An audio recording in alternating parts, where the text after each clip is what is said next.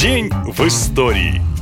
29 августа 1949 года Советский Союз официально стал второй в мире атомной державой. В эту дату состоялось испытание первой атомной бомбы, которая была копией американской плутониевой, сброшенной на японский город Нагасаки четырьмя годами ранее. Целью испытания было выяснить потенциал нового оружия и способы его применения. Оказалось, что даже мощность в 22 килотонны, а такой была сила взрыва, недостаточно для нанесения существенного вреда противнику. Но начало было положено, и СССР вступил в ядерную гонку с США. Для американцев испытания стали шоком. Как следует из документов ЦРУ, американские разведчики полагали, что Советский Союз сможет создать собственную бомбу не ранее 1953 года. Видимо, в ЦРУ не оценили шпионскую сеть Советов Советов и то, сколько данных поступало в Москву. Советские ученые-ядерщики, безусловно, сделали огромный вклад в развитие ядерной сферы, но они не были первооткрывателями. А некоторые историки прямо говорят, что Советский Союз свою атомную бомбу украл у американцев. Самое поразительное, что в этом советскому руководству помог американский ученый Теодор Холл. Он был одним из немногих посвященных в сверхсекретную программу проект Манхэттен. Еще будучи студентом Гарварда, Холл проникся идеями марксизма, а завербовал его сосед по общежитию, коммунист и сын иммигрантов из России Севил Сакс. Но зачем ученый предал свою страну? Вероятно, Холл думал, что обладающий ядерным оружием Советский Союз уравняет шансы сторон на мировой арене и послужит фактором сдерживания. Конечно, он был не единственным шпионом. Широко известна печальная история Юлиуса и Этель Розенберг Бергов, но Теодор, пожалуй, единственный, кому удалось избежать наказания. Он не попал в тюрьму и умер в глубокой старости. После проекта «Манхэттен» он завязал с секретной службой. Ни один из пойманных шпионов его не выдал, а сам ученый, несмотря на старания ФБР, свою вину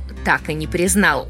И 29 августа стоит вспомнить другое событие. В 1885 году в Германии один из зачинателей автомобилизма Готлиб Даймлер получил патент на мотоцикл, который по сути выглядел как велосипед с мотором. Его максимальная скорость была всего 12 км в час. Пионером мотоциклетной езды стал его сын Пауль. Спустя пару месяцев он одолел на отцовском экипаже расстояние в 10 километров. Сам конструктор на коммерческий успех своего детища особенно не рассчитывал, но жизнь показала, что он ошибался. На этом сегодня все. Больше интересной истории в следующем выпуске. Пока!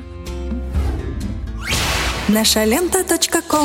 Коротко и ясно.